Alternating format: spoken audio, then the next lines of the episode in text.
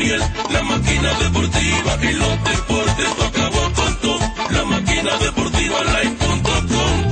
Hockey, fútbol, lucha libre con baloncesto, béisbol, boxeo y mucho más. Las noticias del deporte bien actualizado, entrevista y opinión y todos los resultados. O'Neill Batista anotó un touchdown, bateando 400 te deja noqueado. Más que Kobe Bryant,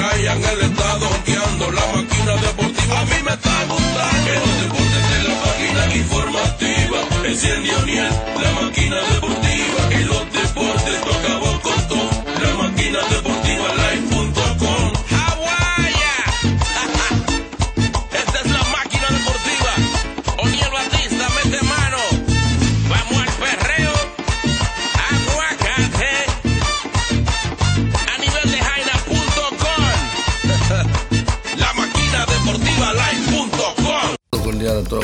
la máquina deportiva. Yo soy Batista para traer informaciones del ámbito deportivo. Arrancamos. La serie se empata entre los Yankees y Tampa Bay. Atlanta avanza, al igual que los Dodgers. Houston. Solo Houston está de espera a los Yankees. Esa serie, ¿quién gana el quinto juego entre los Yankees de Nueva York y los Tampa Bay? Por otro lado, sigue la NBA. El 4, el 3 a 1 está la serie. Eh, los Miami Heat eh, siguen la serie o los Lakers se coronan campeón. Más detalles con Madeline Soler.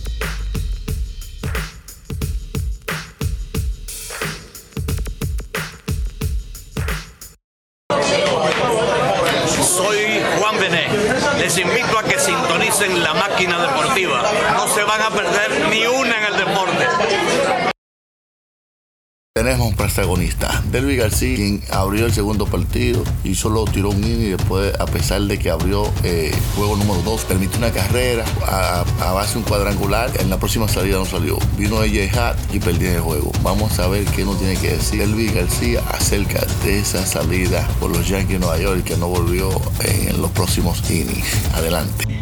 Davey, what did Aaron Boone and Matt Blake tell you coming into tonight's game? And did you expect to be back out there for the second inning?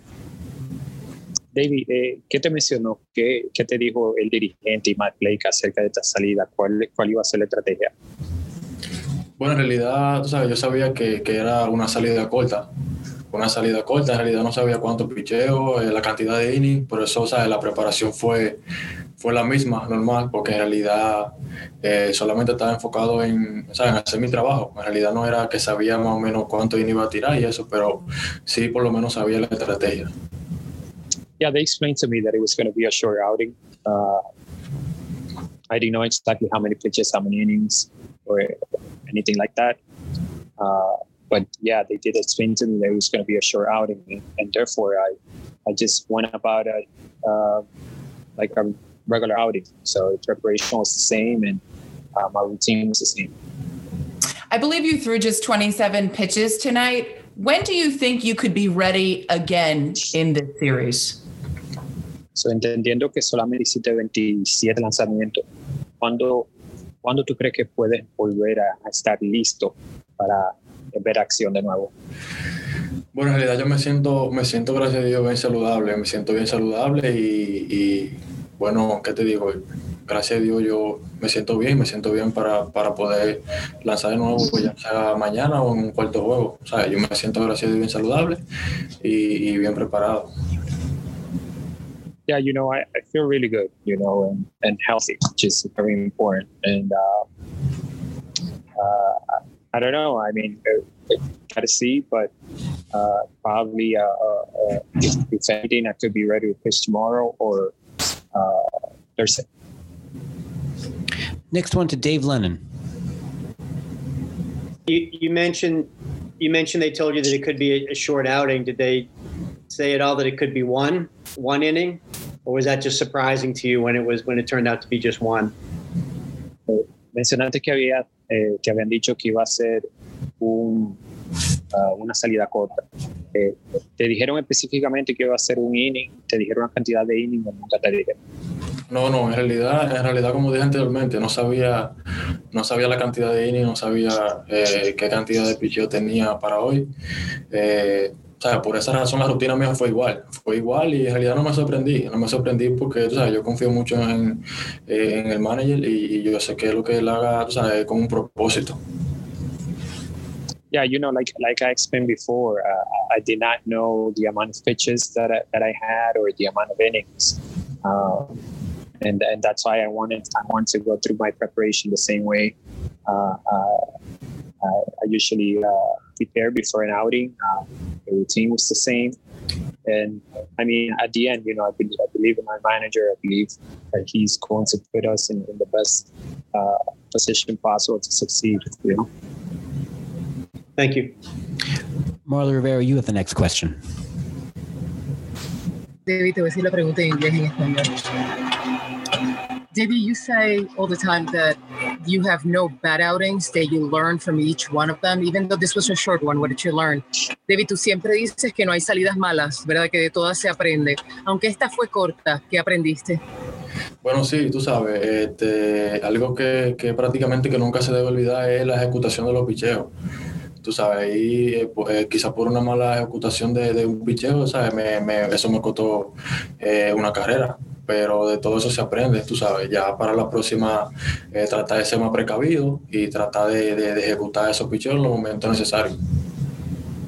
Yeah, one, one thing that I can point out is how, how important it is to be able to execute a pitch in certain situations. You know, today I left the pitch there and uh, it cost me a run, uh, you know, and uh, it's one of the things that I'm going to use to improve for my next outing. Uh, understand how how I can be better at executing certain pitches in certain situations. We could take a final one from Bryan Hoch. We have J Happ waiting in the wings. Brian, go ahead. Hey, Davey. Uh, when they told you it was going to be a short outing, did you ask why or tell them that you would like to go further in the game? David, cuando te mencionaron que iba a ser una salida corta, eh, ¿le preguntaste por qué o, o, más o menos entendía la estrategia detrás de, de, esa decisión? No, en realidad no. En realidad, o sea, yo no, no pregunté por qué. Tú sabes, como dije anteriormente, yo, yo sé que eh, el manager va, va, a tomar una decisión que le va a favorecer siempre al equipo. Y en realidad no, no, no, no le pregunté, ¿sabes? Solamente traté de, de, de seguir con, con mi propia rutina normal y como dije anteriormente, por eso no me lo tomé como, como una sorpresa. Uh, honest, to be honest, I, I, did not ask why, you know, and it goes back to uh, what I said a moment ago. You know, I really believe in, in our manager, and um, I know he's trying to make the best decisions possible to put us in a good spot uh, in order for us to be successful, you know, and uh, when I was uh, taken out of the game, I was not surprised at all. I knew it was going to happen. La tienda deportiva número uno de todo New York, con la mercancía de los equipos dominicanos de béisbol y de softball. Peligro Sport. En Peligro Sport encontrarás una selección completa de artículos de tu equipo favorito: bates, pelotas, guantes, guantillas y todas las gorras de los equipos de béisbol, camisetas, chaquetas con tu nombre bordado. Y además tenemos collares de balance de todos los equipos y mucho más. Todo lo que tú quieras lo consigues en Peligro Sport. Estamos ubicados en el 2200 de Amsterdam Avenue, en Manhattan, con el teléfono 212 568-0222. Eso es 212-568-2222. Peligro Sport. Meredith. Hey, Jay, you were warming already in that first inning. Did they tell you coming into it when a certain guy gets to the plate, you would be in the game? Yes. Were you at all surprised by the approach that they were taking with Davey as the opener and you following? Uh, yeah, I was initially. What did they explain to you as to why they thought that was the best approach? I'll let Aaron talk about that. I think. We'll take a next one from Marly Rivera. Um, Jay, is there a degree of frustration of the way that things developed today? I mean, as far as you know, I wished I could have performed better. You know, for sure. Um, uh, I don't think I I didn't. Uh, get into a groove and you know i give them credit for that i think but um, you know certainly was hoping to give us a little more length Jay, when you say that you didn't get into a groove, how much of that has to do with the erratic usage that, that you've had uh, towards the end of the of the season and into the postseason? I couldn't say. You know, I you know um, you know, been here for two years, and if if I've made an excuse for my performance in the last two years, you know, anybody can speak up. I just think Uh, that hasn't happened. Uh, you know, I just I didn't perform. I'm, I'm frustrated that I didn't. Um, I don't have an answer for it, and I'm, I'm not going to make an excuse now for for why that happened. I just uh, you know plan to be better. Lindsay Adler, you have the next question. Hey Jay, I'm curious what uh, impact you think that maybe going a long time without seeing seeing hitters um, had on you tonight. And I know that certain times throughout the season, you you know you were off your regular schedule. And kind of what is that like, and how hard is it to kind of get back into that? It's something that uh, I, I, can't quantify, so I'm not going to try. I don't think they can either. Um, I think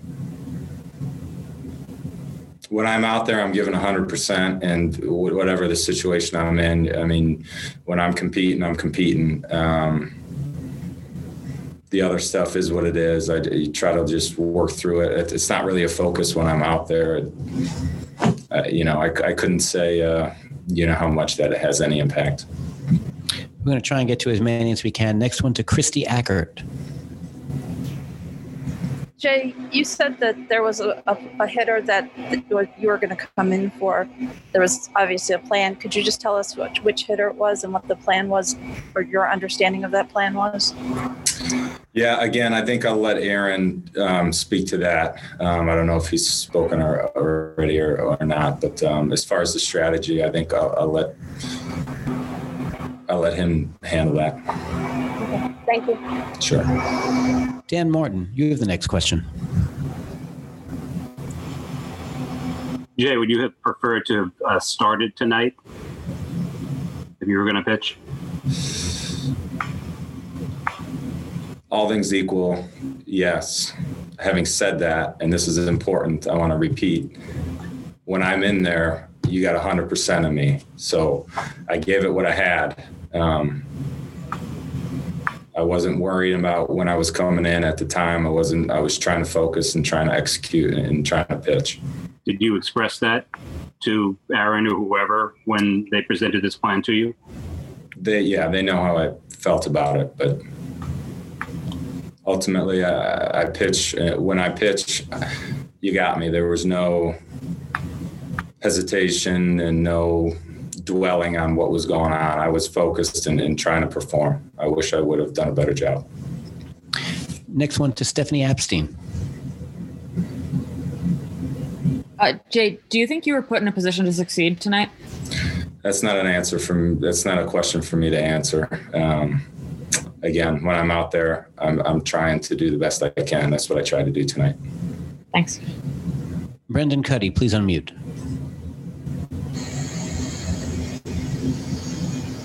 Jay, you had a clean inning, but everything else about it was different. You're coming in in relief. Did it feel unnatural? Did you feel like you normally would coming out to the mound? I tried to make it that way best I could.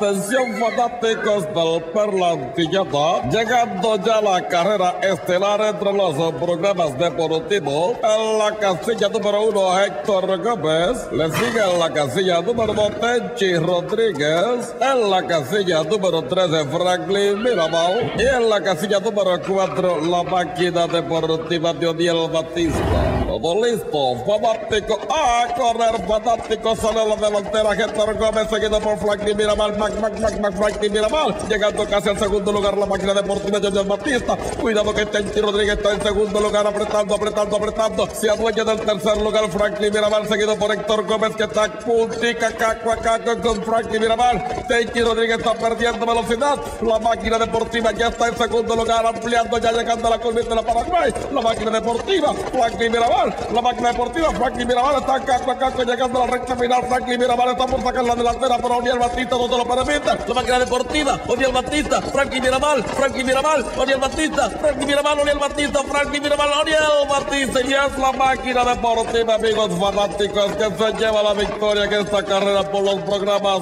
deportivos. Felicidades para el ejemplar Oniel Batista montando la yegua a la máquina deportiva. Buenas tardes ustedes desde la Perla Antillana.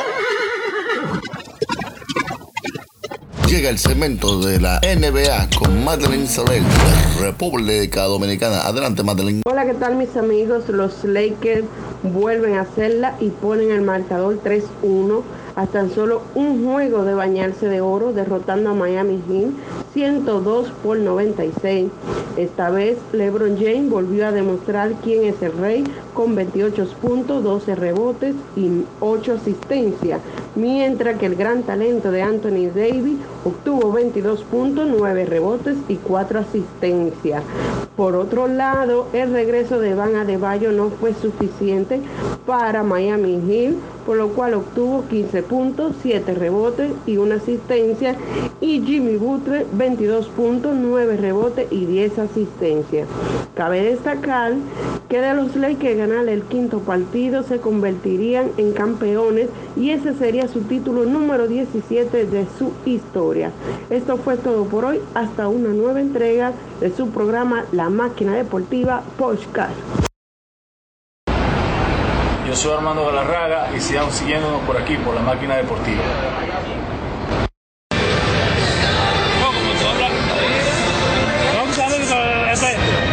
Vámonos. Aquí estamos en el, en el estadio de los Mets con Ramón Santiago. Un saludo a Máquina Deportiva, señores. Sigan chequeando. Ustedes saben que es el mejor programa que hay. Hola, le habla Rafael Belial de la máquina deportiva. Por favor, no se vayan, sigan con la máquina deportiva. Ahí se equivoca, porque no le gusta pichar aquí. ¿Quién? Fabel. Hola, soy Francisco Liriano, sigue con la máquina deportiva. Le habla Marco Escútaro y los invito a la máquina deportiva. Hola, les habla Carlos González, outfield de los Colorado Rockies, y le mando un saludo a la máquina deportiva. Hi, I'm Odom and you're watching La Máquina Deportiva. Fanático de Palenque. Hola, soy Adrián Beltré, un saludo para los fanáticos de la máquina deportiva. Del deporte se viven por la máquina deportiva.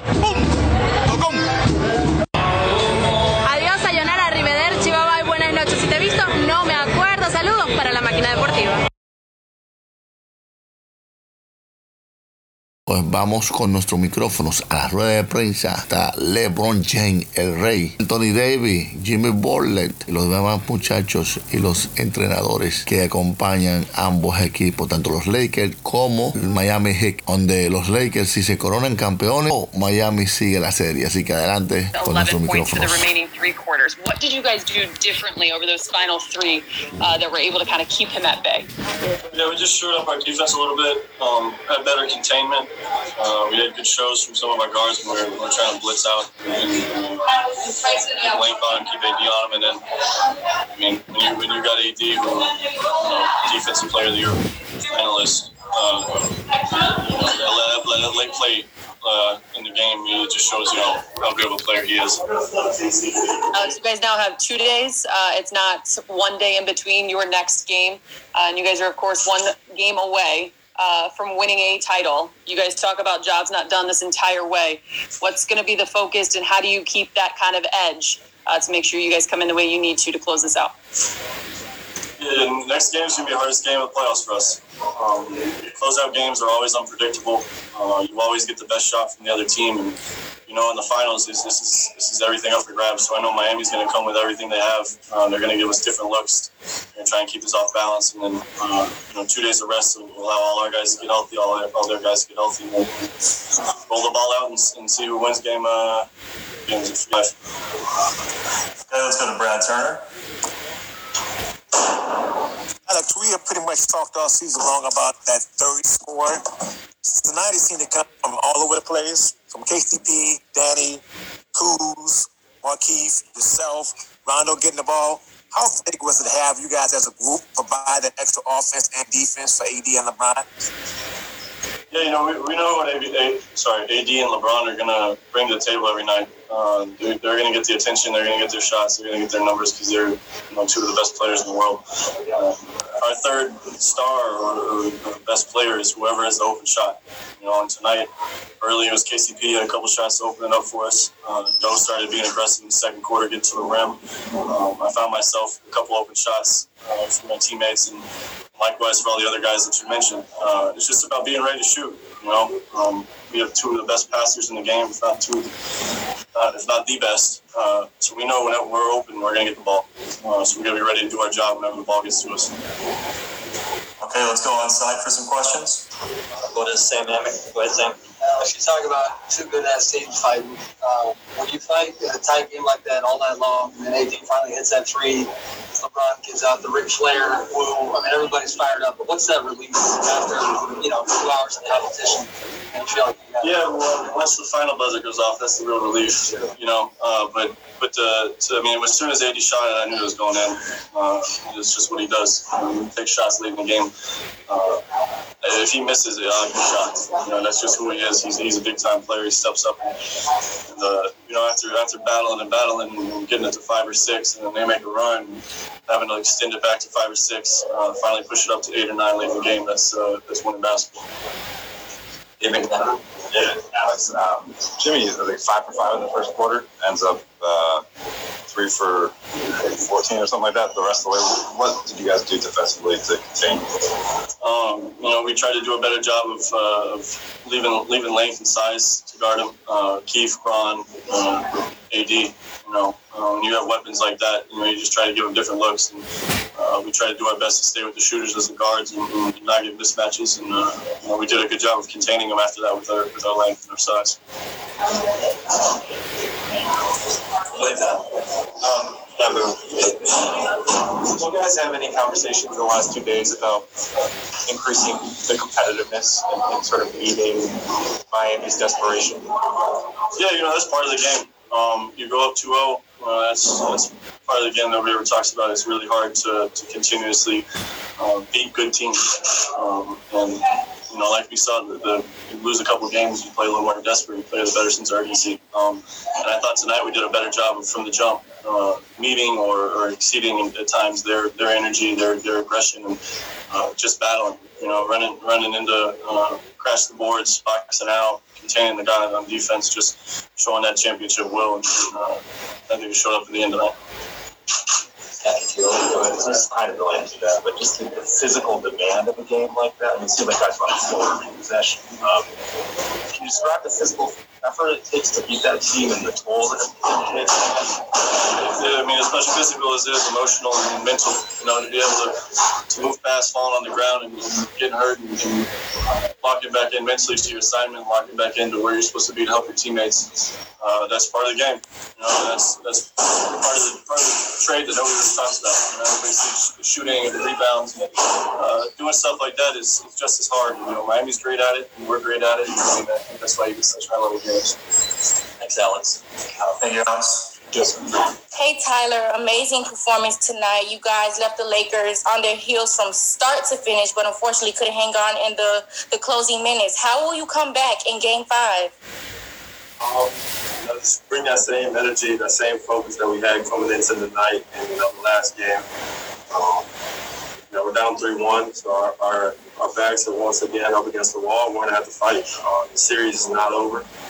Um, we got a, a, a big, you know, hard task ahead, but we, we, we have the right guys and the right group to, to get it done. All right, next up is David Wilson of the Miami Herald. Go ahead, David. Hey Tyler, um, you know, game three, you guys it was, it was tied, or you guys were down late, and then you guys kind of sw- took the game over there. A lot of Jimmy at the end. Uh, tonight, it, you guys tied it up finally, and then LeBron, uh, I think, scored like five or six straight. Just, but what do you feel like was kind of the difference in those last six minutes today, where, where they were able to pull away tonight, uh, as opposed to you know, two nights ago? Um, you know, at the end of the game, some things go your way sometimes, and some don't. Um, you know, they things started going in their direction. Um, they made a few more plays than us. They hit a couple more shots, and when you do that towards the end of the game, you end up winning, you know, by six. So, credit to them. You know, they made some big plays down the stretch.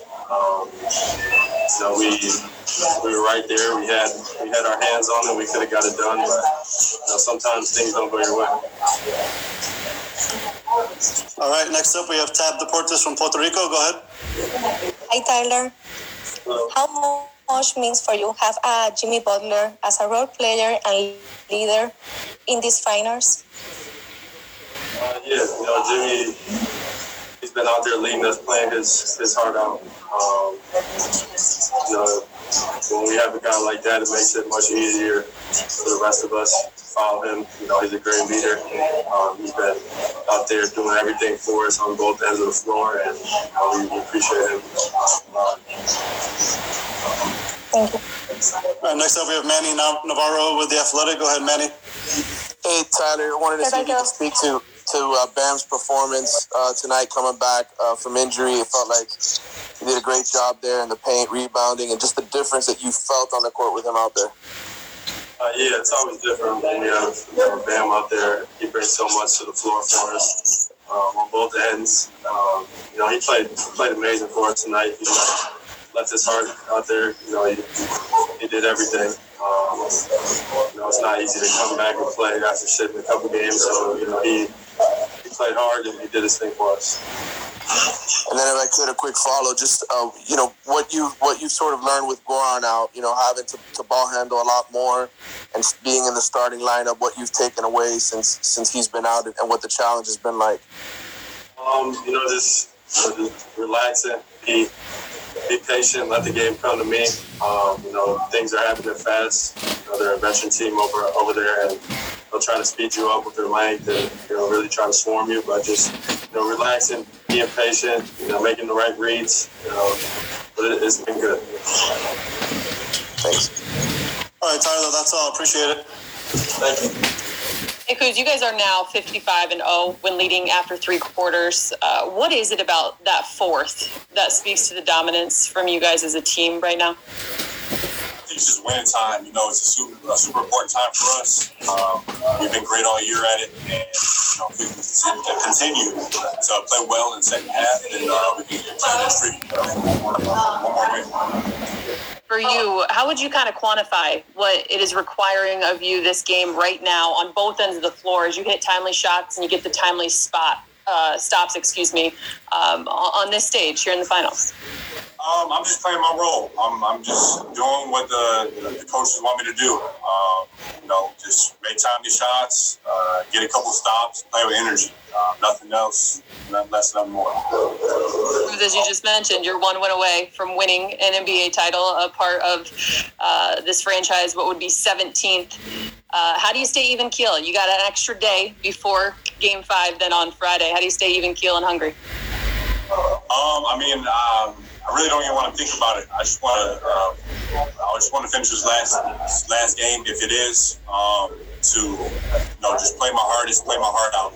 Um, you know, when I focus on just doing that, then good things happen. So uh, for me, I'm not I'm not focused on nothing else, but just when I'm on the court, doing my role and uh, playing with my heart. That's it. BT, go for it. Thank you. Kyle, how important was it for the third against scores to be a group? You, KCP, Danny, Markieff, all you guys being that, that role as a third scoring for everybody else, for AD and LeBron? Yeah, we, we, we don't have a third sport. That's not how our offense is built. Our offense is really just AD and Bron, and then everyone else plays team basketball. Uh, you know, we've had a long season. Hopefully, you guys you guys see that by now. That's how we play. So um, everybody just steps up at different times. That's what that's what a team does. Um, so that's what it is. Okay, let's go on side. Well, uh, those of us in the media talked a lot uh, from game about Jimmy's comments saying that you guys were in trouble. and He said that LeBron said it earlier in the game. Is that anything that been between your locker room in terms of the conversation going into this one? Uh, no, not at all. You know, we focus on ourselves and we try to, you know, control what we control, figure, out what we need to do right or wrong. Um, trash talk is part of the game. Along those lines, how did you feel about the last three quarters? He just wasn't as effective. First quarter, he's five of five, and then Um, I mean, he's a hell of a player. Uh, we did a great job of containing him. But, uh, you know, he did a great job of finding his teammates. Uh, the whole, the whole, their whole starting five had over 15, I think. So, mean, we did a great job. It's not, it's not always about scoring. Pretty sure he said that in a couple days ago, too. So, um, Okay, okay, let's go back here on Zoom. Let's go to Brian Kamenetzky. Hey, Kyle, how much of what you guys were able to do tonight down the stretch in terms of just stringing together stop after stop after stop is an extension of the regular season? Shots aren't easy to come by. Uh, that's just what we hang our hats on. That's uh, part of the Lakers DNA. Uh, that's why we're so good, and that's why we're in the finals. Because uh, you know we really care about defense. Uh, from one to fifteen, everybody you know tries to play their heart out. You know sometimes uh, it- it's always good D, better O, but you know we, we got really really timely stops today, and it really uh, really mattered. Uh, you know held them under under 92, which is you know phenomenal for this team. You know, this Heat team is is so good offensively, and for us to do that, um, you know, a little bit of momentum going into Game Five. All right, we have time for a couple more. Let's go to Christos. Hello, Kyle. Uh, obviously, this win uh, was uh, the biggest one in this series until the next one. But uh, how important, how crucial was the last five minutes, especially in the intensity on defense, for take this win? Uh, I mean, it was huge. If we don't get stops, then we don't win the game, and it's 2 2. So, you know, that's just a great outlier of this game of basketball that uh, it's a game of runs, and we did a hell of a job locking in, uh, not just the last five minutes, but the whole second half of really, you know, trying to take away what they were trying to do, and we did a great job. All right, and last question. Let's go to Andres. Thank you. Kyle, Alex mentioned right before you came that, of course, something that we've known by now, the closeout game is always the hardest game. What are you guys doing to prepare psychologically to go into the next game and close out a potential championship series? Um, man, we, we haven't even got there yet. You know, we just we just won this game. Um, I don't really think none of us are really thinking about the next game right now. Um, but I think the biggest thing is just really, you know, we just got to control what we can control, and we got to be the hungrier team. We come out in Game Five and we're hungrier than Miami, then we're going to win. If we don't, then um, you never know. It's, it's a coin flip. So uh, this is a great Miami team, and we need to continue to do what we do and be hungry. All right, Cruz, thanks for your time, sir. Start with Kyle Um, KCP, obviously, a couple times in this series, you've had these moments where you, you kind of pick up the team and pick up the offense. To be in this situation, what does that mean to you and your career to, to now get help get the team this close to a title? Uh, means a lot. You know, just uh, first of all, I just want to, you know, just just thank God for me just being in this position. You know, uh, but yeah, it, it means a lot. You know that uh, my teammates lean on me. You know, uh, to pick up the energy on the defensive end, uh, and you know also make shots on the offensive end. But uh, man, I, I just felt good tonight. You know, uh, stayed in within the rhythm, uh, within myself, uh, and just played.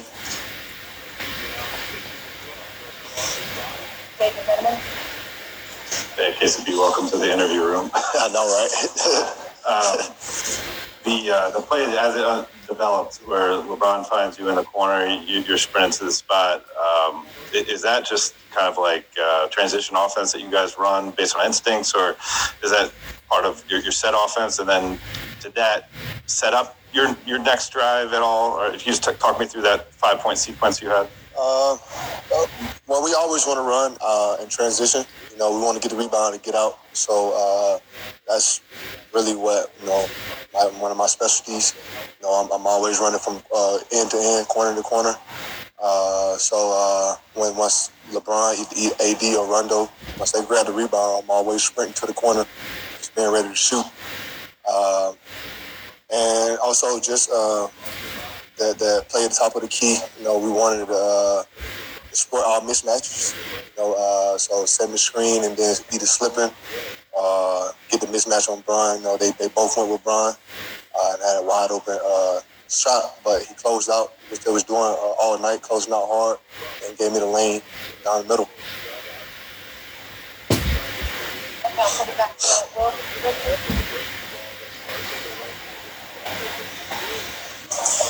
So you said back to me. All right, Tanya. Um, KCP, Alex made a comment that was something like it was about AD's three at the end of the game, and it was something like, yeah, that's what he does. And for 80 to hit a big three in that kind of moment and this kind of situation, that's not something that he's done his whole career because he hasn't been really in this kind of situation. But are you starting to see him that way too a little bit? Yeah, man, AD, it doesn't matter if it's a, it's a game winning shot or you know, a shot like he had tonight. You know, AD hits uh, a lot of big shots for us. Uh, and, you know, him and, him and Bron, you know, they, they have a, a heavy load. So they, they hit a lot of big shots for us, you know. Uh, and, and it's just AD. You know, AD is a, a, a game changer, you know, when he's knocking down shots like that. All right, let's go to Helene Elliott. Hi, uh, just wanted to ask. Um, now you have two days before the next game, and obviously, is it does this feel like Christmas Eve? Kind of, you're on the on the brink of something, but you don't want to think too much about it, but you kind of do. I mean, how do you approach these next two days? Um, like we approach um, the, the whole playoff series. You know, it's the next game. You know, for us, uh, we got the two days to rest. You know, recovery. You know, uh, take care of your bumps and bruises. Uh, but we just got to come out. I feel like you know after these two days, come out with the same intensity that we had tonight. You know, not let up. You know, we, we know we got one game left, uh, and we don't want to just to, just to set in and we get lazy. You know, we want to continue to put the pressure and stay aggressive. Uh, Eddie Kevin. Hey, uh, Kentavious. This game tonight, you're you're coming off a couple where the shot wasn't falling, and, and you've had swings in your career before. What's the key to just riding them out? What was that again? What What's the key to riding out swings as a player and, and getting yourself on the right side of them? Um, just you know, just staying with the game. You know, uh, it's not you're not gonna knock down every shot you you know you shoot, uh, but just staying with that flow. You know, uh, drive, get a foul, go to the free throw line, try to get a rhythm there, or just you know just just play the game. You know, uh, make plays. You know, just do other things. You know, try to stay in the rhythm. You know, that's what I do. Uh, try not to worry about if I'm not getting shots or not. You know, I know they're gonna eventually come. Uh, just trying to stay within myself. All right, last one for you, Mike. Hey, Kentavious, you spent a lot of time chasing Duncan Robinson. I just wondered what the, the level of difficulty is at not being able to give a guy an inch and still not foul and, and do that much running. What, where are the areas that you focus on trying to succeed there? Uh, just trying to stay attached to him, not uh, make him uncomfortable uh, when I'm chasing him off the screens. Uh, try to stay as close as possible. You, know, uh, you give him a give him an inch or two. You know, he's he's raising up and you know he's, he's knocking it down. You know, he's a great shooter. Uh, but just trying to just take him out. You know, stand close, pressure. You know, even when he dribbled the ball, just try to pressure him. You know, uh, give him something that he, he's not really used to. Any other questions on the side? All right, thanks, Casey. Thank you. Um, two for you. First, after getting up and down the court for your first game back, how are you feeling both physically and then mentally? Uh, well, physically, still not 100%, but, you know, I was moving well, getting back to 100%. And, and then you guys are facing elimination for the first time this postseason. Does that change anything about your mentality or preparation going into the next game? No. I mean, our backs are against the wall. It's it's not like it's never been done before. And uh, you know, we still got hope. We still gonna fight to the end. Start to finish. Next question, Tim. You guys spent most of the second half, like right there, just never passed them. How much did that take out of the group? To, I mean, it's not like they were running away, but you were just whether it was a two point game, five point game, one point game, whatever it was, you were just chasing them the whole time. Did that take a lot out of you? Nah, you know, we just can't. We can't have so many pockets of undisciplined basketball. Uh, I feel like that that dictated the game a lot. We, we had certain spurts where, you know, it was early shots in the shot clock and uh, giving up easy baskets and transition. So we just got to get back to the drawing board and just figure out solutions. A quick follow. I know you've had. It's not like you haven't been working. I know the rehab's been like 24 7 for you, but how, how much does your room need two days off right now? Just Uh, I feel like collectively we all need two days off. You know, it's not just me. It's not just gone. Like we all need a couple days just to readjust, realign. You know, get some uh, get some fresh air, and get back to the drawing board. Next question, Jared Weiss. you know, you've spent most of the playoffs defending near the rim, but AD was really pulling you out towards the perimeter and obviously had the big shot at the end. What what was it like having to defend in those kind of roles tonight? Uh, you know, it's not really a, a difference for me. I mean, I'm being honest, you know, I'm a versatile defender. Um, bottom line, I got to be better. Uh, can't give him too much airspace. And the last question from the Zoom is Manny Navarro. Hey, man, Tyler's obviously had a lot of great moments in these playoffs, but he's being counted on in a different way in these finals with Goran out. How do you think he sort of handled the moment, and and uh, what can you guys do maybe to help him even more? Uh, Tyler's got to be Tyler. At the end of the day, we don't want him to be anything different than what he wants to be as a as a player in this league. So he, he's got to score the ball. He's got to make passes, and we expect that from him. I mean, he is what 19, 20, 20. Uh, he's a rookie in, in the finals, so you know it's fast paced. He's trying to figure it out, and I feel like he, he's figuring it out. and He's getting better. Thanks. Is there a final question in the room? All right. Thank you. Thanks, man. Black Lives Matter. Jimmy, I'm, I'm guessing you probably knew what the noise was when it was 2-0, and I don't know if you'll hear any of it. but you'll- It'll be the same noise now that it's 3-1. How much do you guys kind of relish that literally everyone is going to say this thing is over? It's okay. Um, we know we got to be better. We know that we can be better, as I've been saying this entire time. Uh, we, we show glimpses of it, and then we uh, make some crucial mistakes, whether it be on the defensive end or the offensive end, um, and, and beat ourselves in the end. But like I always say, they're a really, really, really good team. We got to play damn near perfect to beat them. We didn't do that tonight. Rachel? Lakers really clamped down defensively in the second half. I think you guys only had eight uncontested shots. Do you have any ideas about how you guys can shake a little more free in the next game? uh, move with a purpose, screen a little bit better, um, and, and, and make some shots. You know, it's it's gonna be some tough ones. It is. You know, they're uh, contesting every shot. I don't know what everybody's average wingspan is, but it's gonna be tough. Uh, I just think that um, we got to do better, getting ourselves in triggers. Myself, Bam, Tyler, Duncan, and uh, take it from there. But uh, we'll watch this, learn from it, but we can't lose another one. Next question is Mark Schwartz. Jimmy, you didn't see much of Anthony Davis as far as defensively in the first three games of the series, but you saw lots of him tonight. What challenges and impact does he present with his size and his athletic ability as a defender? Uh, I mean, he's an incredible defender. Um, you know, he contests a lot of shots, um, block shots at that. Um, but I, I just, think I gotta be better at getting my guys involved. Um, more dribble handoff, more screens, um, maybe playing a little bit without the ball, playing off the ball.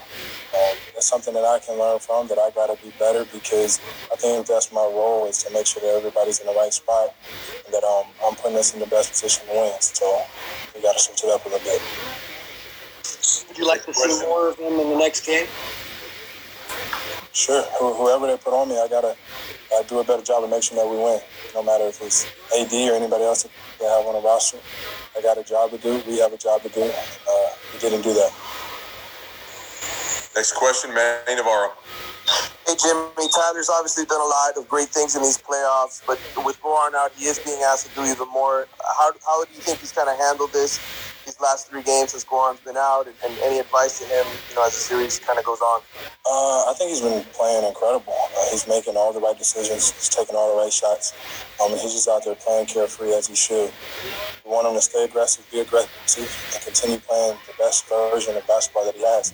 He's been helping us all year long. He's going to continue to help us. And um, I, I tell him, yo, keep going. Always keep going. Make a mistake, forget about it. Get back and um, try to over on the next play.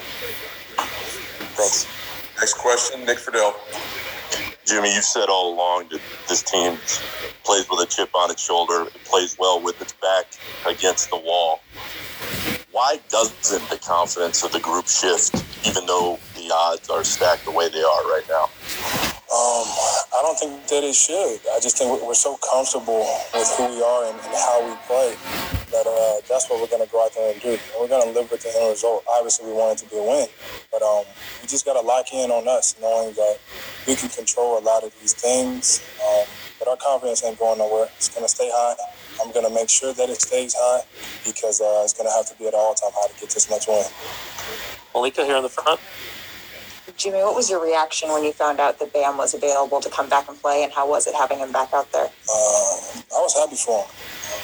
I think the entire team and organization was happy for him too. Um, he does so many things for us. Another guy that can handle the ball, that can score the ball, defend, rebound, all of that good stuff. Um, and I think that uh, as we get him back into it and, and he watches the film with everybody else, he's going to see how he can really, really, really put his uh, imprint on the game. So I'm excited to have him back and uh, we're going to do something special with him. Next question, Jared Weiss. Usually at this point of the series, players are talking about how they have to make little adjustments with the scheme and things like that. But you guys were able to force a lot of misses at the end there, and then they would just get the offensive rebound. So Spo said that the next game needs to be kind of one in the mud. Do you feel like there's some sort of adjustment that needs to be made, or you just got to keep fighting and do what you're doing? Keep fighting. Um, it's kind of a backbreaker though whenever you get a stop and then they get the offensive rebound. We talk about it, um, and then it happens. And it's crucial possessions um, late in the fourth. Um, you know, I got to get in there and help rebound. Everybody, we just got to put our nose in that basketball and, and get it up out of there. Uh, so I'm excited to see how we bounce back. It's our time to bounce back, but I know we can do it. All right, Jimmy, thank you. Yep. That's it. Frank, I want to start by asking you about the defense, especially in the fourth quarter. What uh, what was working so effectively and making it difficult for Miami to get good shots? Well, we're continuing to grow our, our understanding of uh, of the Miami Heat and their offensive system, which is very very complicated and difficult to guard. Uh, so we each game we you know we tweak the scheme a little bit and you know, just get a little bit stronger with what we're doing on that end, uh, what we're trying to take away. Uh, obviously, Anthony uh, Anthony's matchup on on Butler. Um, you know, was a big factor in, in our defensive efficiency. He did a great job. Um, you know, Jimmy's so great; it's, it's it's hard to even slow him down. Uh, but but AD did a great job, and um, you know it starts there. Uh, but you have to credit our guys' competitive spirit. I mean, they were flying around and just competing at an extremely high level on that end of the floor. I know you expect to see LeBron and AD uh, come up with plays down the stretch. What are your thoughts on KCP with those five straight points in crunch time there? Huge. He's a confident young man. Uh, he's been a huge part of our success this year uh, for, for what he does on both ends of the floor. And I was proud of him and Danny uh, for having bounce back games offensively. Uh, we need everybody to, to participate and, and contribute. And, um, you know, we're a team first team. You know, obviously, we have our two big horses, but everybody's got to contribute that's out there. And uh, proud of both of those guys for, for stepping up. But KCP down the stretch, uh, big guts uh, to take and make those shots that he that he took, and uh, it was a huge five points, obviously. Awesome. All right, we'll start with Kyle Goon. Frank, you, you touched on it, but obviously AD taking on Jimmy for most of the night, and then in those when AD was on the bench, LeBron refusing to switch off of Jimmy. How do you feel like that set the tone for what you guys did in the second half defensively? Yeah, set a set a great tone. I mean, that was uh, that was a big part of uh, our, our plan. Our, our adjustments from last game to this game is to try to keep those two guys on on him as much as possible, and uh, you know, they, they rose to the challenge. You know, they, they really stepped up. Uh, obviously, uh, you know, it's it's one game. We still have work to do, but in tonight's game, those, those guys did a great job. Again. Along those lines, Frank, how, how did that kind of that decision to go with AD, um, especially knowing that Bam might be playing, how did that kind of idea come to be? And, and what we study film for. you study the game tape, you see where, where you're getting hurt, and um, You know, there was there was ways that we, he was he was hurting us. Last, obviously, at 40 points last game. You know, so uh, we identified ways that we can take certain things away from them, and um, and hopefully not get hurt too bad. Um, what the playoffs are about, making adjustments.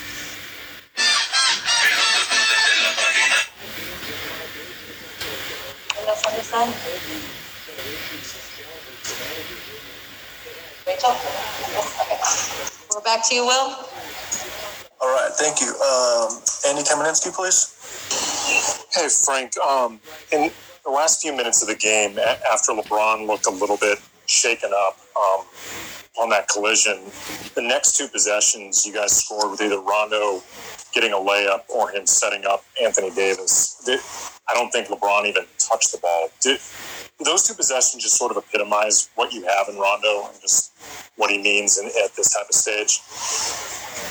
Yeah, he's, he's been huge for us all year. Um, you know, obviously vital down the stretch.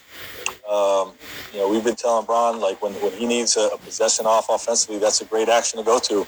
Rondo and AD in the pick and roll, and um, allows him to just catch a quick blow. He had great trust. It's tough to trust in that in that situation that late in the game. Um, but when you trust your teammates, you usually get rewarded. And uh, Rondo made a great play. AD was huge. Uh, made that big three. And uh, again, just we're a team first team, and um, we trust all our, our teammates. We trust all five guys on the court uh, to make big plays, and that's what happened tonight in the fourth. All right, I'll take two more, Frank. Um, Leandro? Coach, AD made huge plays at the end of the game. What did you say to raise his level so much? Uh, you don't have to say anything to Anthony Davis. You know, he wants this more than anything. Um, obviously, he's a great player, uh, capable of imposing his will on a game on both both ends of the of the, of the floor. Uh, and you saw that tonight. Saw what he did defensively, and obviously that, that big three helped seal it, but was was great on both ends all night. All right, last one. Christos? Hello, coach. Congrats on the win.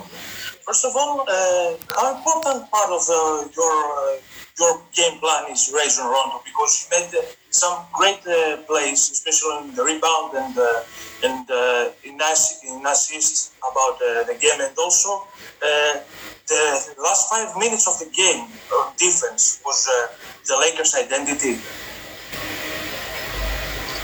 Yeah, uh, well, Rajon is uh, again a huge part of what we do. I've got a tremendous amount of trust uh, in his abilities, especially you know in, in this uh, this atmosphere, this deep into the playoffs when the games mean so much. Uh, he's been there before, and um, you know he just I trust him. You know, and then obviously the defense. I was very very proud of our defensive uh, performance tonight. Game two and three, we're not good enough, quite frankly, to win in the NBA Finals. And um, know, we, we made some adjustments to our scheme. The guys raised their level from a competitive spirit standpoint and alertness standpoint, and um, you know, both were huge factors. Thank you, Frank.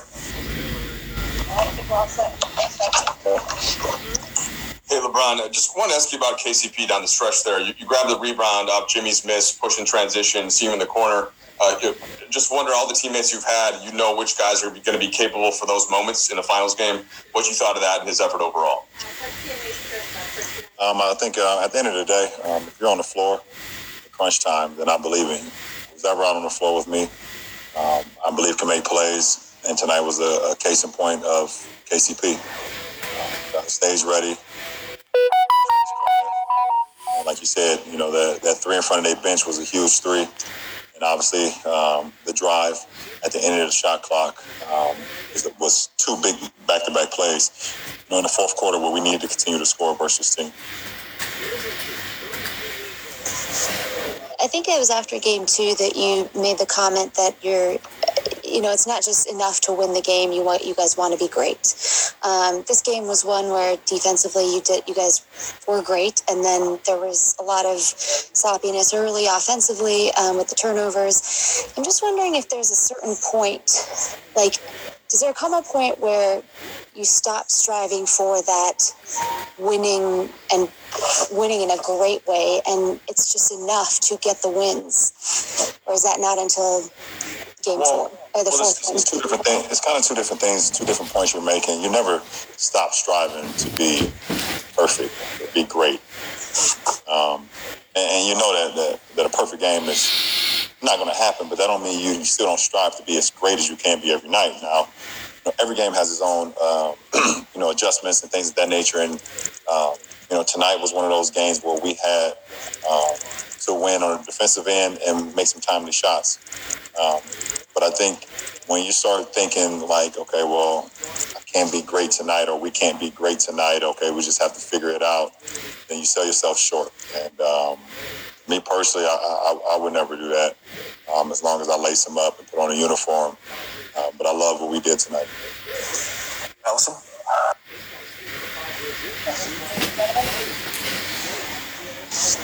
Right, you guys took a five point lead to the fourth quarter and won the game, which made you, as a team, 56 and 0 this season, taking a lead into the fourth. What does that say about the makeup of your team? And do you take any pride in being on a team that can um, possess that stat? Um, I think the fourth quarter, obviously, is winning time. you had 12 minutes to buckle down defensively with the lead, try to hold that lead, and then you have to execute offensively. And, um, you know, obviously didn't know the stat um, you know, coming into tonight, but um, um, for us, that's that's just the mindset. You know, we got 12 minutes, and if we have the lead, um, it's, it's our job to outscore the opponent or hold them to less points as us, which is the same exact thing. You know, and because uh, if we win the quarter, we win the game, and that's kind of been our mindset all year long. Um, I know you talked about AD's great games and, said that's who AD is, but in the last two days, from where he sort of told us after game three, he felt like we could have been more aggressive to the guy he was after hitting that shot with 39 seconds left, beating his chest. What did you see in sort of his just getting back to that place where he can be the player that he can be? Um, well, I mean, he's a big shot maker in the shot clock, early in the shot clock, fourth quarter, first quarter, everything in between. And um, it was just a great setup by Doe.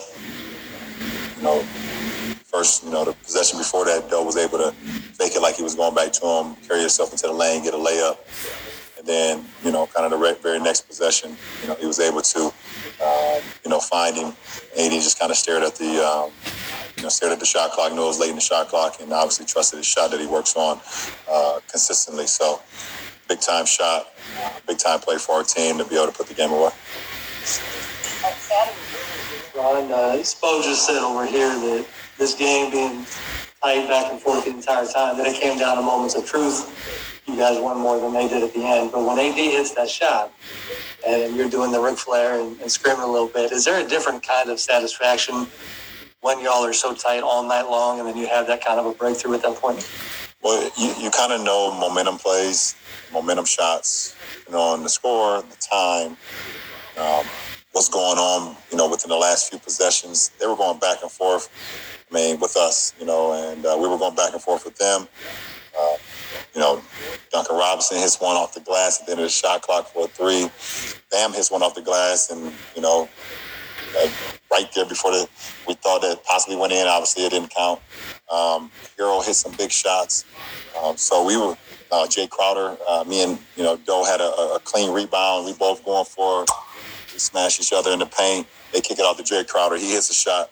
So, you know, to be able to, you know, get some stops and then make a timely shot up six, you know, kind of, if you make that shot, that three to put you up nine at that point in time of the game, then you know you kind of want to get one more stop, obviously, but it's, you know, you got the time on your side.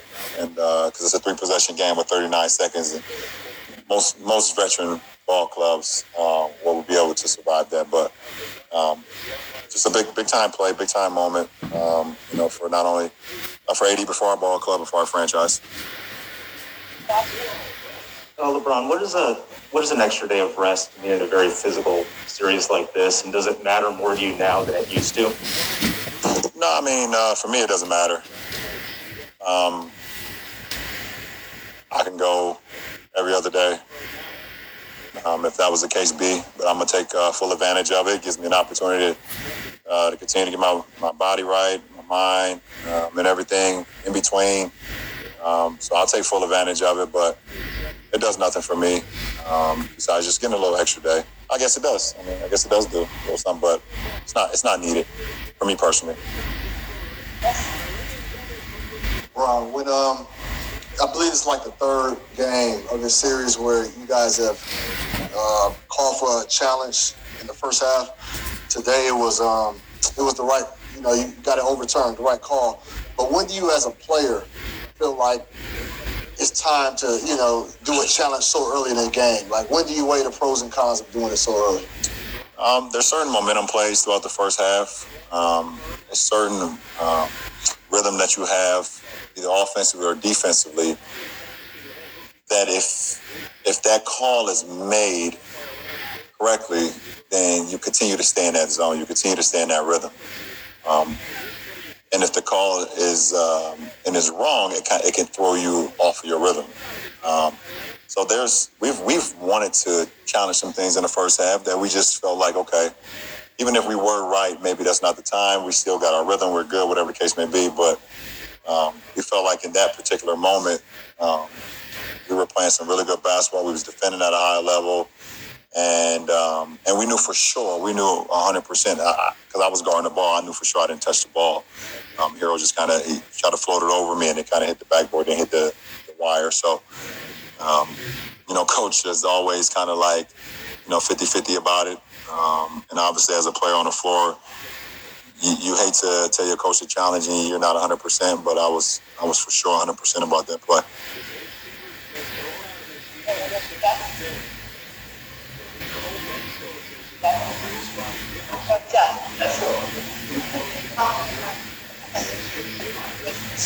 LeBron, mentioning fourth quarter being winning time. You, you play just about every second of the fourth quarter in, in this series. Um, one, you know, given score, are, are you just predetermined that you're going to play all 12 minutes? And then, you know, what is it about the fourth quarter and your performance and a sense of urgency that, that might be just a little different than the previous three quarters? Um, for me, I mean, at this point in the season, I, I don't care about rest. I really don't. I don't care about sleep. I don't care about resting throughout the game. And obviously, I come out the game. You know, coach has a rhythm and, and a rotation that we live by and we go by. Um, but I don't care about resting because I can rest in a week max if it you know if it happens to go there. I can rest for a month straight, which I won't do who I am. You guys know that. But if I, I, can do, I can rest then. I can sleep eight hours and get up and eat, and then go right back to sleep if I want to. KCP and Markieff both talked about a text that you sent saying that this is a must-win game. What was it about today that prompted you to do that? Um, when I woke up from my nap um, this morning after our team meeting, I just I just felt that felt that vibe. I felt that felt that pressure. Um, I felt like for me personally, this was one of the biggest games of my career, and um, just wanted to relay that message to my teammates. What type of zone I was in, type of moment it was, because I just know how great of a team that we're playing against. After the game three um, win, that, the confidence that they had, they still have, even after tonight's loss. Um, just a, a, gritty, so damn well coached team. But I feel like we want to be a championship ball club, if we really want to be a championship team, then we we gotta have, we gotta have that same grit and that same attitude. So I'm just just my mindset, kind of still in it. Obviously, know, it's my mind kind of working right now. Last two questions, Dan. LeBron, uh, Anthony's versatility on defense is a weapon that allowed Frank to, to kind of make the switch and say, you know, he can start possessions on him. You, you and Markieff would be the kind of the only three guys that wouldn't switch. But specifically, just AD's ability to do that, to still, and then to still get back and protect the rim and, and to still deter shots, is it, is it kind of unmatched? Yeah, that's why he's the defensive player of the year. We, we, we said that all year because his ability to play one through five, guard anybody out on the floor, take the challenge, not only guard on the perimeter, continue to protect the paint. Uh, guards drive on him. It's hard to score on him. Man, shit. You see how high Herro threw that ball up? It went in, but he had to throw that thing up to the, to the skyscrapers, right? I mean, the guy can do everything defensively. Um, I said, guard on the ball, guard guard the post, slide his feet with guards, contest the body up with bigs. Um, I mean, need I say more? Yes, sir. No, no, I won't say more. All right, last question, Will. David Aldridge. Thank you. Uh, David Aldridge, please. Brian, this is your 258th playoff game. Um, I think most people who get PhDs usually have about two or three extra years of education. And I'm wondering, um, how much have you come to enjoy the adjustment game in to next game um, change that you have to make when you're in the playoffs against good teams with good coaches that you know know what they're talking about and know how to adjust and they're going to make correct decisions. I think, uh, David, that's the best part. That's the best part. I, I get so excited. Like, like right now, I'm excited about our meeting tomorrow, watching film, and, and and breaking that down and seeing things that we can do better, seeing things that we did do well, thinking about the adjustments that they possibly or will do. Because I know Spo going into Game Five. Um, that's the best part about it. You know, it's it's a chess it's a, it's a, it's a chess match, and uh, when you get to this point in your career, you know, having your mind um, at a high level is so much more than the physical. We're all at this point, we're all great players. We're all here for a reason. We're in the finals, both teams, both conferences, and anybody that hits the floor, they're on the floor for a reason. So. Uh, be able to think through the game and understand and see the adjustments and, and, and try to, you know, make plays before plays even seem like they're going to be possible. Um, that's the best. Uh, that's the best part of, um, for me personally. Appreciate it. And what was the key defensively for you tonight? Uh, where did you focus the most? I had the task of guarding Jimmy Butler, so I just tried to um, to be locked into him. I mean, we know that the past, well, the last game, he, he kind of just took over, um, imposed his will on the game uh, on both ends of the floor, and we just tried to give him a different look. Um, tried to make him shoot over a contested hand, you know, finish over, you know, length at the rim, um, just make it tough for him. You know, it was, it was very easy for him games three, and you know we just wanted to switch it up. But uh, I just wanted to use a lot of my energy um, on the defensive end, just knowing that the other guys on the team were going to, you know, make up that that absence for me on the offensive end. And uh, you know, guys did a good job of making shots, making plays for especially late game. But uh, defensively, I think we were just know, better overall. We are locked into what we were doing. Uh, we still had mistakes, but you know, you know, some of the mistakes we had, you know, we just you know cover for each other. Mistakes are going to happen, but we seem we seem like we played a little bit more you know, sense of urgency tonight. AD LeBron said that um, the reason that he texted the guys about uh, how this was a must win tonight was that part of it was that he felt like this is one of the biggest games of his career. Um, what did you, what was your reaction to sort of getting that message from him and, and how much did you feel sort of the importance of, of getting this one? Yeah, I mean, um,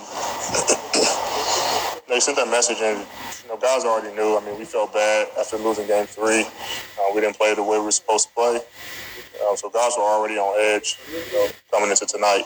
And then we see the message from you know our leader saying it's a must-win, um, and he just left it at that. And guys knew coming in that we need to bring our A game. And um, like I said, we, we kind of already knew that we um, had to play a certain way, and, and that it was a it was a must win. I mean, we we all season said we don't want to be a team that loses two in a row, and we have the ability to to make that happen. Um, so we, we was already on edge about coming in and uh, being ready to do whatever we had to do to get this win. Uh, Ramona Shelburne.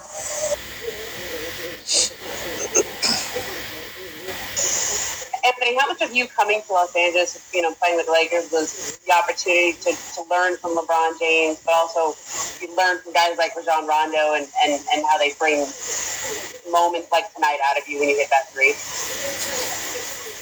Yeah, I mean, you know, Bron and Dell has been you know, the two guys who's really been in my ear a lot uh, throughout these playoffs. You know, these guys have been here. Bron been here numerous times, and and Doe's been here as well. And uh, those two guys have been in my ear, just helping me through the journey. You know, first time here, you know, being playing on a on a big stage in LA. Um, you know, they've all they those two guys have been very helpful for me, just keeping me, you know, in a moment, not looking too far ahead. Um, you know, when I'm playing bad, not getting down. Um, you know, body language, you know, being a leader, all these things. So, um, you know, the, the, credit goes to them of the success that I'm that I'm having individually, uh, because you know, without them, no telling where I'll be. those those two guys have you know, been on my shoulders about you know almost every, anything you can think of, of you know, trying to help me um, become a champion. What Else? AD, Jimmy went five for five in the first quarter, and then I think he went three for 12 from then on, and there were a lot of possessions with you on him.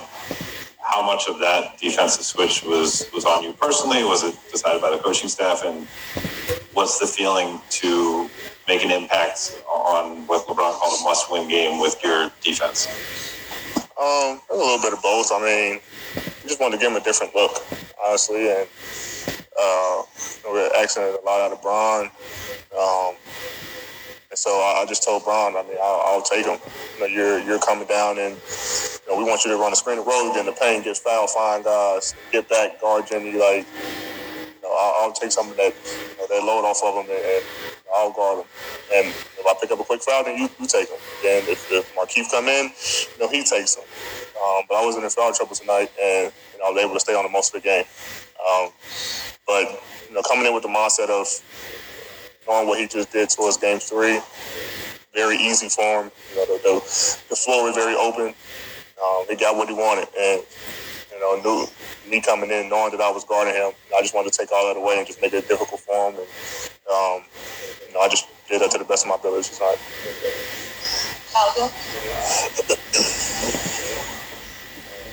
Um, given the way that he won game three and the, the, players they were without, it sort of seemed like after that game they, they were willing to outwork you for that particular win. Did, did you feel that and how much motivation did that sort of element, wanting to work at least as hard, if not harder than the Heat, motivated you in this game? Um, as a team, we never want to be outworked.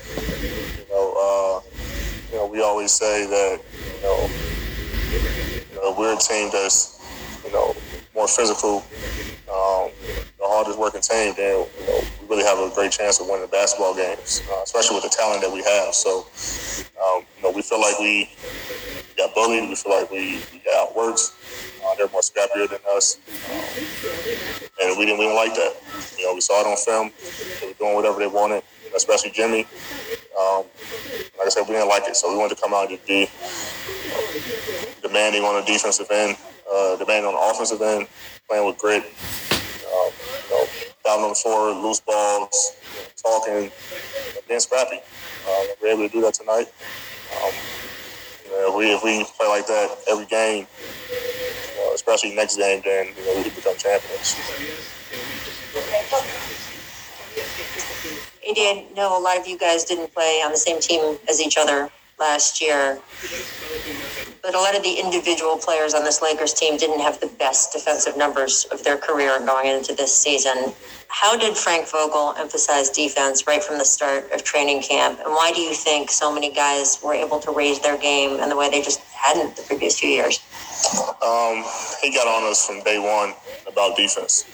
You know, obviously, guys guys know he's a defensive minded coach, um, and you know we know that if we want to win, you're going to have to play defense. Obviously, offense. You can look at teams. You know, when I was in New Orleans, Alvin used to say it all the time. You know, you know he used to preach defense. I, I had the best offensive team in Phoenix. We would score 130, and we would never get past the second round Western Conference Finals because we didn't play defense. So, um, and it's cliche. You hear all the time, defense win championships. So, in order for you to win, you gotta you gotta defend, and that's what we try to do.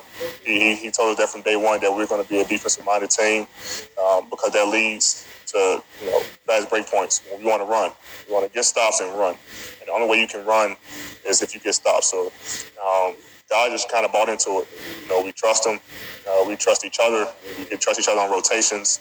Guys are talking, and that's why we get up so upset when we have defensive breakdowns. Not more so offensively, but you know, defensive because we know what we're capable of doing. And you know, guys take pride in their defense. You know, we, we, we you know work on defense every day in practice. You know, that's we're for sure going to do defense um, because guys want to be want to be better at it, and we know it's going to help us uh, get to our, our goal. Last three questions, Will.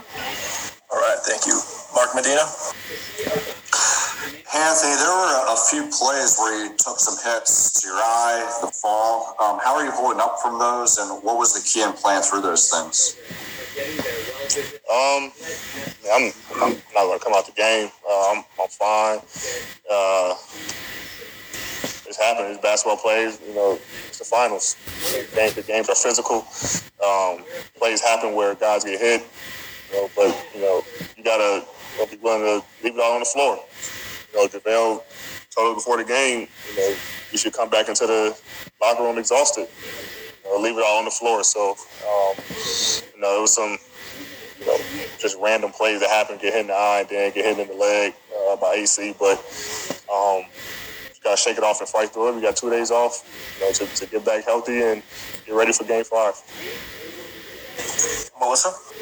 Hey, D, is it common for LeBron to send texts about games, you know, calling them must wins, or is that the first time he's ever done that this season? Uh, I think that might be the first time for sure here in the bubble. Um, you know, usually when we play bad, he'll send texts or I'll send texts and just you know tell guys we're fine. Um, you know, we'll be okay. You know, things like that. But um, usually, you know, talk more more so in person after the game, before a game, or in a meeting, or something like that. So, uh, you know, he's done it before, but um, you know, like you said, he woke up early, just in his room, you know, with, with the game on his mind that he that we have to win this game, and you know, decided to send a text, said it's a must-win game, and I think yesterday he said that's all that's all I need to say. So, you know, guys came in dead already, but um, it's more so you know in person or in meeting or uh, you know something like that. It's, it's usually not over text. All right, last one for you, uh, David. AD, obviously you guys are one win away away from the championship. Uh, how do you think the next two days are going to be like for you? Uh, we're gonna watch film. Um, we got some guys who uh, got banged up tonight. Uh, they're gonna get gonna get healthy. Um, a couple of days off to, to you know, get back right for Game Five. Um, tomorrow watch film. Thursday watch film. Uh, go over some things on the court, and you know, they're gonna make adjustments. Uh, we gotta be prepared for it. We're gonna make adjustments. So uh, it's gonna be a big two days for us. Um, come out Game Five and, and hopefully finish it off. Thank you. Thank And so many times it's a make or miss league. And is that largely what tonight kind of was? I mean, it seemed like a an old school finals game on the defense Yeah, end, both sure ways, did. the bodies flying. But Yeah. you, you, you, I know it, it looked like you were getting the looks you're accustomed. It just simply comes down some nights just make or miss. Um, I'm glad you said that because I just, you know, from my vantage point, I just love seeing our guys compete. Uh, I love, you know, how they respond um, in between those four lines. This was a throwback game, um, and there were some moments of truth, you know, there at the end. Um, and probably the bottom line is they won those moments of, of truth. You know, we had some reads. You know, they are long. And they are an extremely good defensive team. Uh, so the windows happen much quicker. Thought we had some opportunities, but you do have to credit uh, their defense, and you know the, they just made some more plays. You know, going down down the stretch, and um, you know we'll respond. You know that, that's not even that, that's that's academic at, at this point. Uh, we'll just rest up uh, tomorrow and get back to work and uh, and get ready for for the next one. Next question, Jared Weiss. So you've seemed to use every defensive scheme that exists in the series so far. Today we saw a lot of hard showing and recovering. How do you feel like that scheme went? And you know, do you feel like you have to keep throwing new things at this Lakers offense? Yeah, I you know, it's not like LeBron hasn't seen every single coverage, so I'm, we're not going to trick them. Um, look, this was in the balance. There are some moments of truth, uh, and it came down to making plays. And you know, we made uh, a lot more plays at the end of last game. They made their plays uh, tonight, made some big shots. Uh, Pope hit, hit, the big one, obviously, and, and Davis hit the one that basically uh, sealed it. Um, LeBron obviously put his fingerprints on that, uh, you know, down the stretch. Uh, had a handful of offensive rebounds, second chance opportunities where we really defended well and got the stop, and uh, and they were able to get another opportunity, you know, from that. Um, but this was a, a, a, grind out throwback game. Both teams were, were competing with great force. Um, it's not like anybody was giving up any quarter on either side, uh, and you just have to make some plays uh, down the end. And um, I don't think we didn't make plays. I just think they, they just made more more plays and more shots uh, to seal it. Next question is uh, from Cameron Buford. Hey, Coach, I want to know um, how what you thought about Tyler Herro's performance and willingness to compete down there late in the fourth quarter. The ball kept seeming to find him. They was responding. Um, obviously, he didn't make every play, but he made some big plays.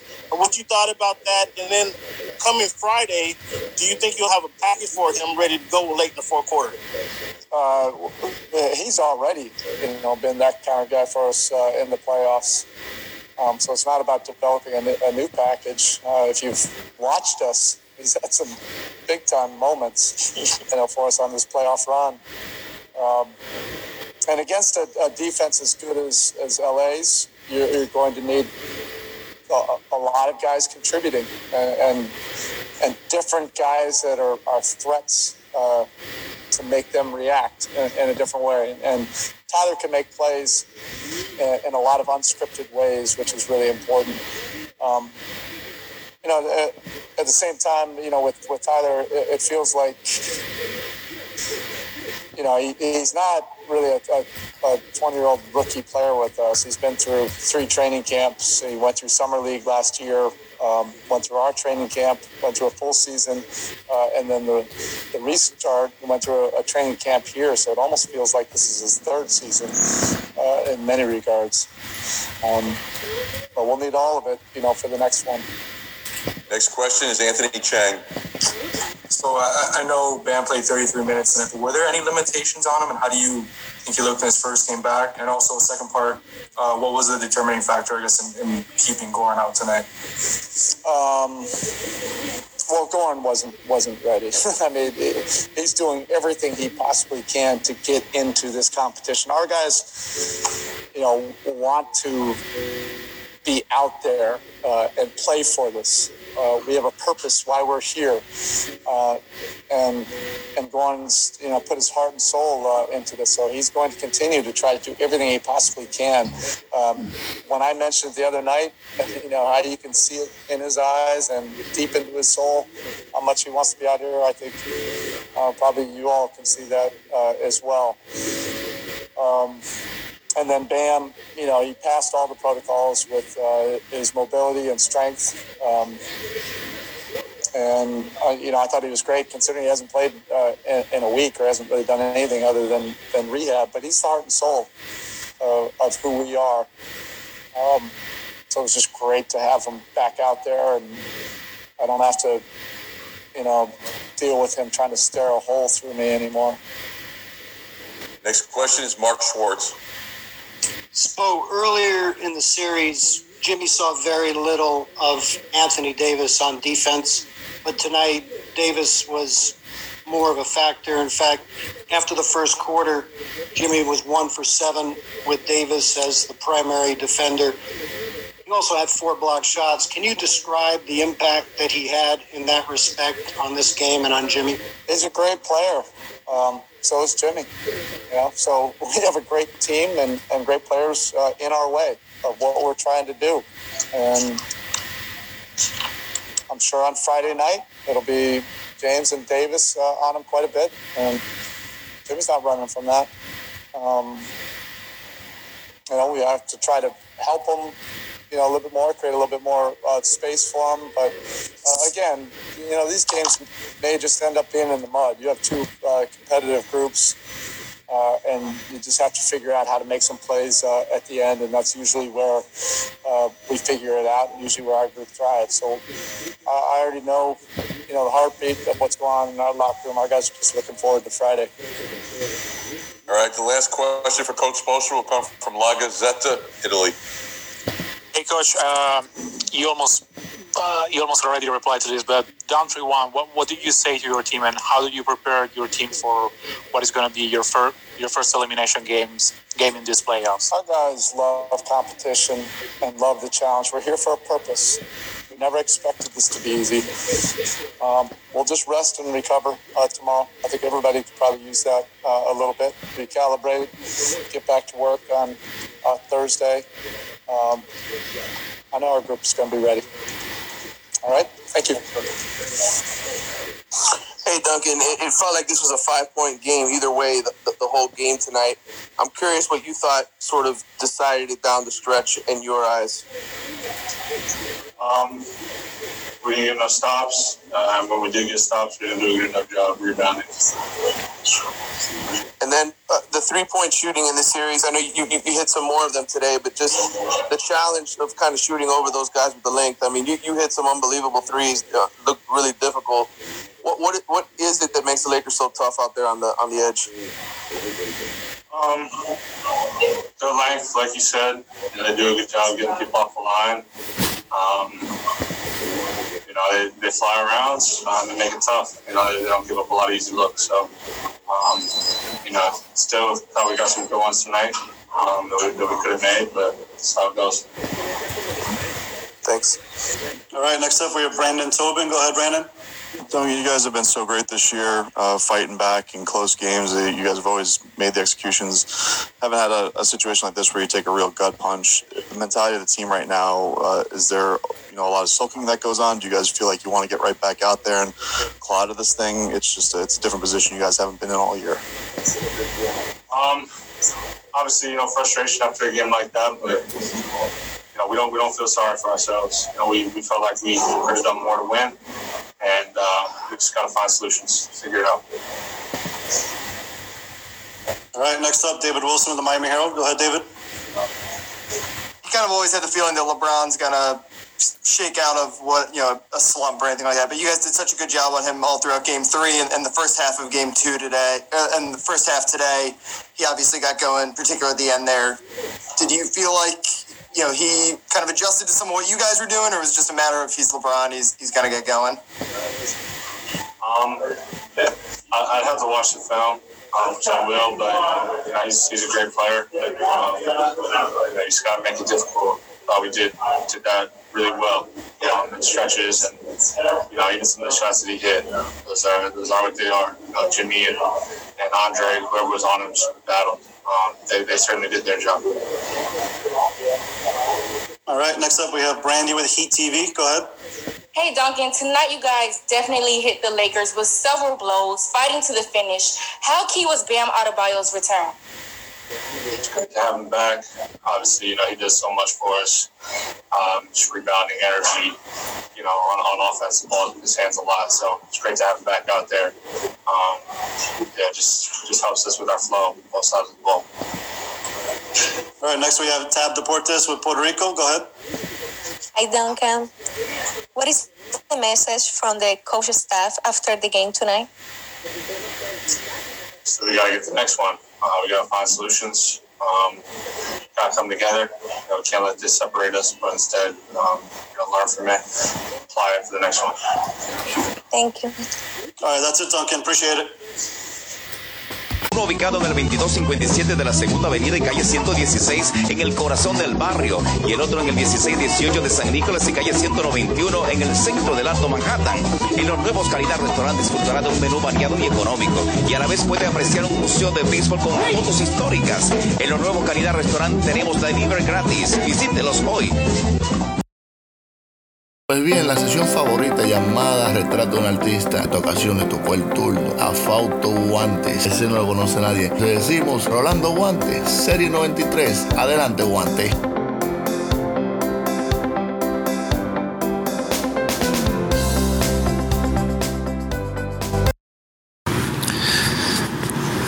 Gracias, Oniel. Eh, mi carrera como periodista se inicia en 1985, en una época en la que escribía una columna como colaborador, en el periódico El Sol. Esa columna la hacía junto a un compañero, Rafael Aníbal Recio, Reci Deportes se llamaba. Eh, en una época en la que terminaba mis estudios universitarios. Y entonces, a partir de ahí, comencé a escribir la columna en el Nacional, no ya como columna, sino diferentes artículos que eran publicados en el suplemento deportivo de los domingos que dirigía el maestro Rubel Comarazame.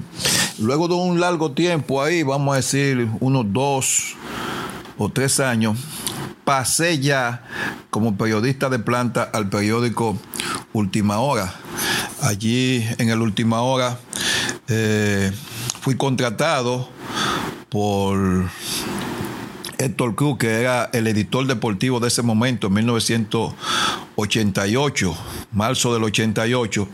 Y ahí empecé como redactor, vamos a decir, redactor general, eh, cubriendo los partidos del béisbol invernal, los partidos del baloncesto superior, que fue un área en la que siempre destaqué y que recuerdo que en ese primer año como periodista de planta, eh, ya de la última hora, eh, fui seleccionado cronista del año en prensa escrita, eh, en prensa escrita en mi primer año.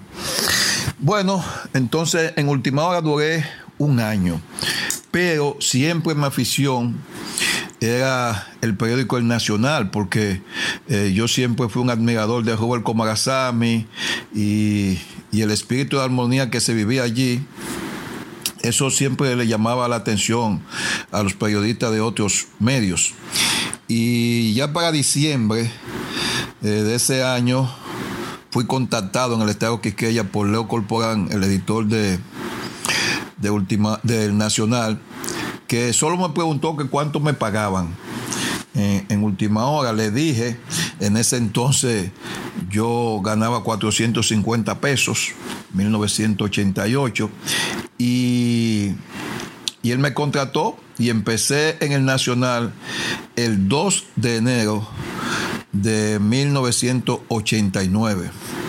Esto quiere decir, Oniel, que ya en este momento yo tengo 31 años en el periódico El Nacional corriendo para 32. En el Nacional fungí como eh, redactor siempre de baloncesto y de béisbol.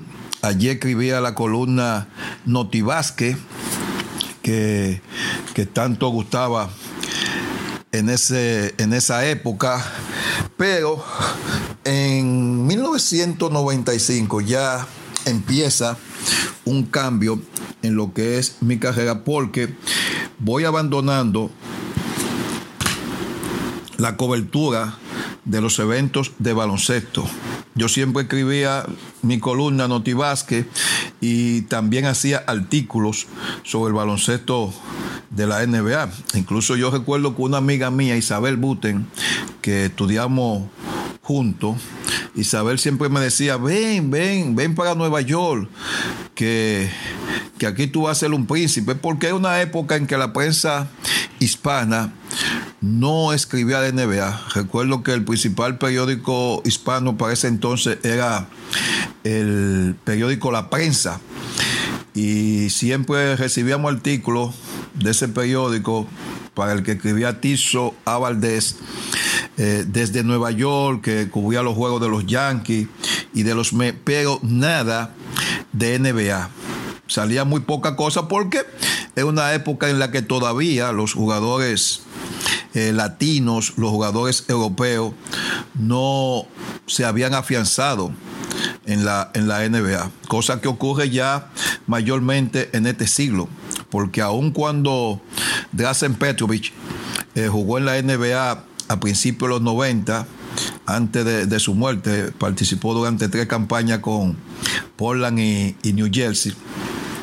Pero es, eh, vamos a decir, a final de los 90 y ya en todo lo que va de este siglo, cuando el jugador latino y el jugador europeo sienta sus reales en la NBA. Antes sí, sabíamos de Tony Cuco, Petrovic, como te señalé, y algo de Dino Wiki que, que empezó eh, a final del siglo pasado. Bueno, ya en el Nacional es a partir de 1995, 95-96, cuando comienzo a escribir la columna Reporte a las Mayores, que todos ustedes conocen sobre el béisbol de Grande Liga, y Reporte a la Liga Dominicana, que es sobre el torneo de béisbol invernal. Eh, en ese trayecto hubo participación en cadenas de transmisión del equipo de Mauricio Báez en el baloncesto del Distrito Nacional, eh, participación en programas deportivos. Eh, la clave del juego con Osvaldo Rodríguez Uncal y Pedro Leandro Rodríguez, participación en programas de voleibol con el inmortal Pacualito Díaz, con Ramón García, un miembro de la Selección Nacional de Voleibol, porque el voleibol también fue un área que yo cubrí. Yo tenía especialidades en voleibol, deporte que practiqué en mi juventud, igual que el baloncesto, que también lo practiqué eh, en mis años eh, mozos, vamos a decir, y el béisbol. Entonces, eh, luego ya en esa etapa había pasado también que fui jefe de redacción del programa TV Deporte, que fue el primer programa deportivo de altas horas de la noche.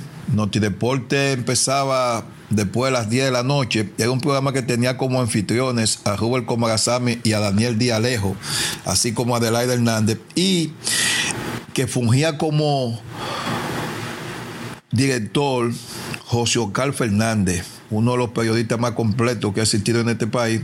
Y entonces de ese espacio yo era el jefe de redacción. Bueno, ya volviendo a lo que fue los inicios de la columna Reporte a las Mayores, eh, fue muy bien recibida. Yo recuerdo siempre que eh, Johnny Naranjo, una gloria de la crónica deportiva, eh, Tomás Troncoso, Mario Emilio Guerrero, Fernandito González Tirado, eran personas que siempre estaban atentos a, la columna y Miki Mena también, y ellos incluso me ofrecían algunos datos, me aportaban datos para, para algunas ediciones porque eran habitués de esa columna, también el fallecido Tano Martino, siempre María Emilio me decían, bueno, es que nosotros hacemos la transmisión con la columna tuya, porque tiene muchos datos. Era una época, Oniel, en la que todavía el Internet no está como hoy. O sea, para tú accesar a esos datos, tú tenías que que investigar mucho y estar muy al tanto hoy.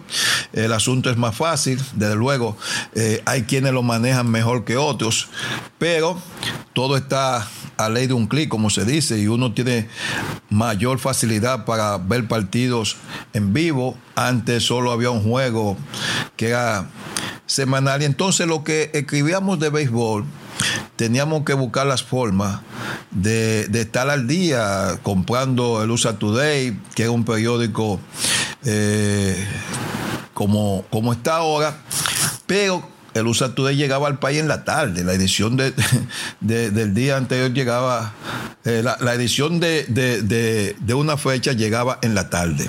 Periódico que sale en la mañana, pero aquí a República Dominicana nosotros lo, recibíamos en la tarde.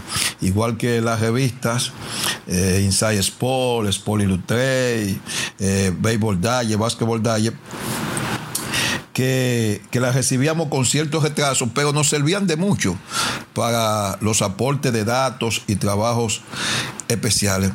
Bueno, y entonces ya eh, esa parte de, de, escritor de una columna que eh, sin duda es lo que yo más agradezco porque es lo que me ha permitido escalar peldaños en esta profesión Ustedes saben que he sido premiado, nominado ocho veces y en cinco he sido seleccionado con el premio. Nadie en la historia de, ese premio de columnista del año ha tenido tantas nominaciones y nadie lo ha ganado más de una vez. Entonces yo tengo la distinción de que lo he ganado cinco veces, eh, cosa que agradezco a los miembro de, la Asociación de Cronistas Deportivos, que por la columna, eh, vamos a decir que ha sido la principal fase mía, se me hizo un reconocimiento en junio del año pasado por la labor realizada como columnista del periódico El Nacional, específicamente por reporte de la mayor. Eso es más o menos una síntesis de lo que eh, fueron mis inicios allá escribiendo la columna Resi Deporte en el periódico El Sol, eh, mi continuación en el suplemento deportivo del Nacional y entonces ya la parte final como reportero, como miembro de cadena de transmisión, como miembro del programa, que ahí no te mencioné que yo era el productor eh, del programa Gran Slam que se hacía en la temporada de béisbol de Grande Liga todos los domingos, que tenía como anfitriones a Jansen y Satoki Terrero. Esa es una labor de producción. Ahora, eh, lo que me hace más orgulloso de este trabajo ha sido como escritor y recibir el reconocimiento de tus colegas es algo que naturalmente debe llenarte de orgullo. Y yo he sido un hombre bendecido en esta carrera porque he podido conocer atletas de, de gran nivel, y cubrir eventos importantes. De manera que eh, ya uno que está en el otoño de, este asunto, porque no pienso ya que mi carrera vaya a pasar de, dos o tres años más, eh, me siento muy satisfecho con lo que se ha podido realizar mi gente, Mozart La Para de este lado. Un saludo para la máquina deportiva. Yauran. Gracias por haber estado con nosotros. Hemos llegado a la parte final de su programa favorito, La Máquina Deportiva Postcard Jamos. Con música nueva de mi amigo y hermano Franklin DeVos. DeVos, merengue.